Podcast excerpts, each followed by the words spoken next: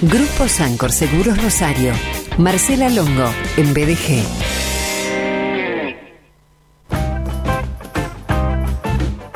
En sus columnas anteriores ella habló acerca de asertividad, qué es la asertividad, cómo comunicarnos asertivamente. También nos invitó a conocer eh, dos sistemas de pensamiento porque pensar rápido no siempre nos conviene. Llega hoy en este lunes, 24 de mayo, nuestra querida, valorada Marcela Longo para hablar de cómo aprovechar nuestras diferencias con los demás. Marce, bienvenida.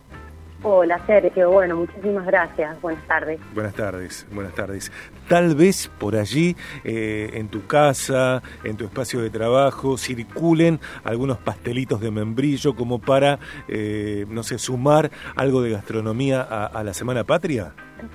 Vos sabés que no, vertió sola porque no.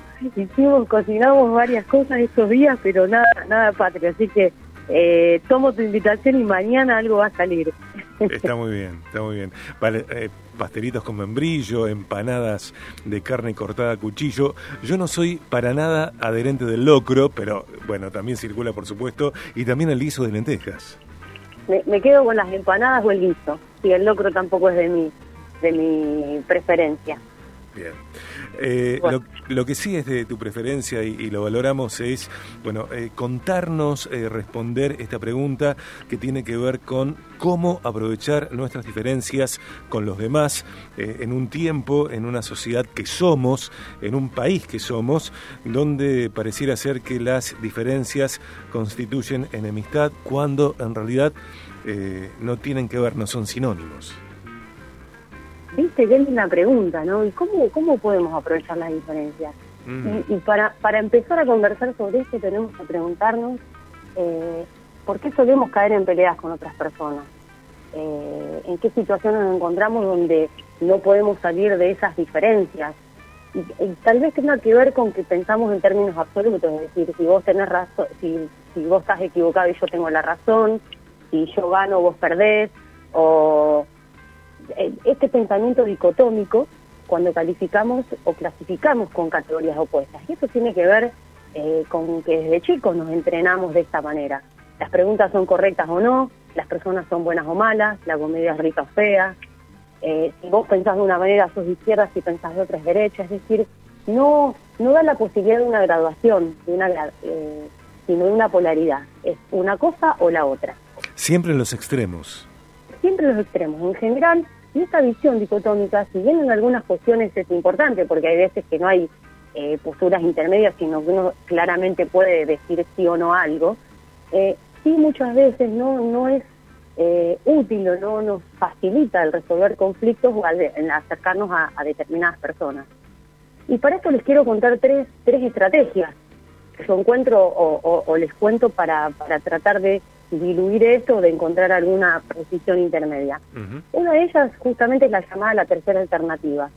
Y esto está basada en el libro homónimo de Stephen Covey, ustedes saben que es un negociador eh, reconocido de Estados Unidos, en donde él lo que nos dice es que en general, cuando nosotros defendemos eh, o tenemos una conversación, nos aferramos a la manera que tenemos de pensar y creemos que las cosas son como nosotros las vemos. Entonces, de alguna manera es como que confundimos nuestra identidad con las nuestras opiniones. Entonces pensamos que cuando una persona piensa distinto a nosotros nos está atacando este, o nos está eh, atacando nuestra identidad o, el quién somos.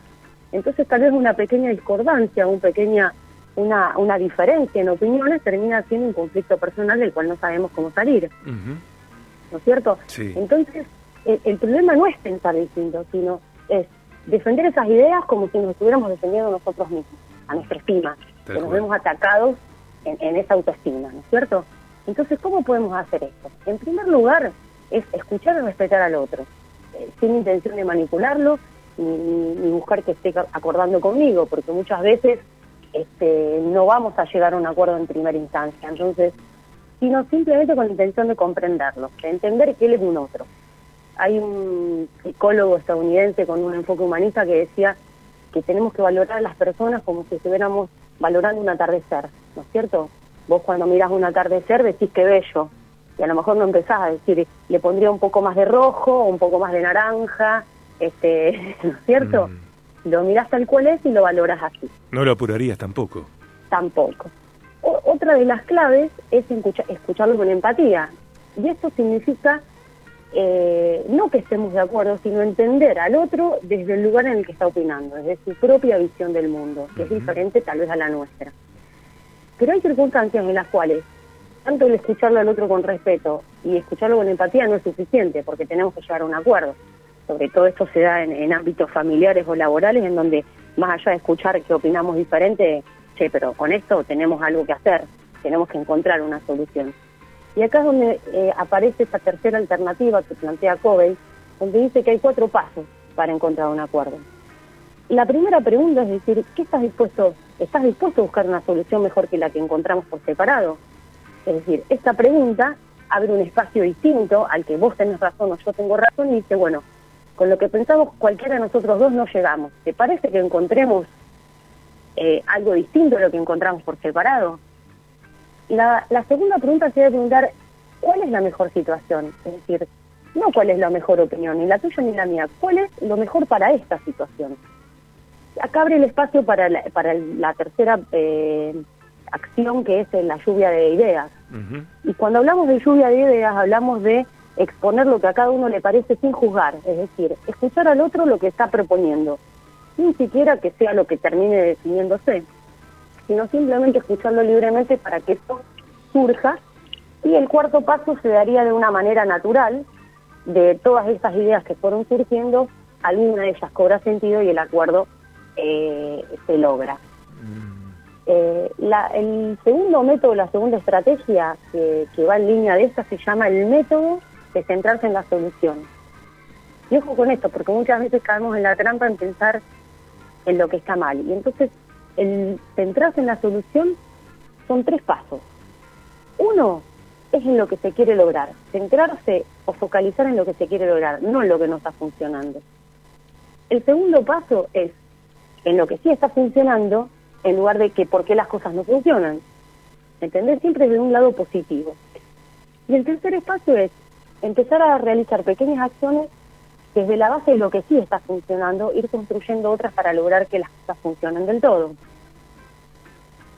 Estoy eh, atento y, anotando, tomo nota de, cosas que decís, Marce, y me parece muy poderoso esto de, centrarse en lo que sí funciona y, no en lo que no está funcionando o funciona mal. Eso es, es, crucial porque en general y nosotros en la filosofía o en la cultura que tenemos como argentinos suele pasar esto, que nos quejamos de lo que no funciona. Y a lo mejor no ponemos, no ponemos el foco de qué queremos que funcione o qué podemos hacer para que eso funcione distinto estas pequeñas acciones sobre lo que funciona, qué podemos hacer para que eso que no funciona funcione. Mm. ¿Se entiende? Sí, claro. Eh, a mí también me resulta muy poderoso. Y la tercera estrategia que les traigo es una que se llama, está basada en una técnica eh, de psicología de, la orientación gestal, que es la silla vacía. Cuentan que mm. Jeff Bezos de Amazon la usa en sus reuniones de directorio, en las cuales en una reunión de personas deja una silla vacía. En, en el caso de él es el cliente, ¿no es cierto? Entonces como que lo ponen ahí eh, presente pensando en qué puede llegar a querer el, el, cliente. Y esta técnica se usa sobre todo cuando tenemos que pedirle algo a alguien o cuando tenemos que dar una mala noticia o cuando tenemos que presentar un tema que a lo mejor genera controversia. Entonces imaginarnos eh, sentados frente a una silla vacía, en la cual en esa silla está ocupada por la persona a la cual nos tenemos que dirigir, y tener en cuenta ¿qué, necesita de mí? O teniendo en cuenta la manera, su manera de ver el mundo, ¿cuál es la mejor manera que yo tengo para plantearle el tema? Y esto eh, también se utiliza para, para técnicas de, creatividad.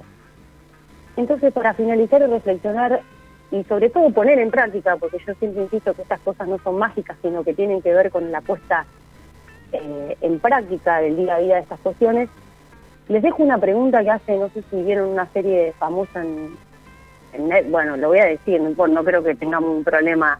No, para nada. en Netflix, un director de un hospital que, que viene a romper ciertas reglas y siempre está predispuesto a acercar posiciones y a resolver actuaciones conflictivas y tiene que ver con la pregunta ¿en qué puedo ayudar? Y esta pregunta sin duda va a acercar a las personas en sus conversaciones para poder entenderse mejor, para escucharse sin barreras, sin prejuicios, sin pensar que las cosas son de una u otra forma, de manera absoluta, y por supuesto que esto nos va a llevar a que podamos lograr unos mejores acuerdos o mejores conversaciones al menos. Gracias. Nos quedamos eh, reflexionando, pensando en esto que traes hoy, cómo aprovechar nuestras diferencias con los demás, distintos pasos, distintos abordajes.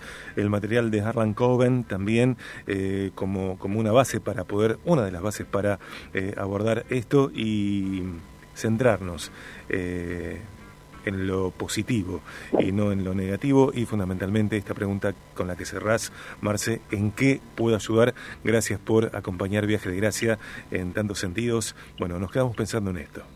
Bueno, eh, ¿en qué puedo ayudar? Es mi pregunta hacia, hacia vos al programa, así que eh, bienvenido y un gusto que sea un aporte para, para ustedes y la, comunidad que nos escucha. Dale, y viceversa, ¿eh? siempre.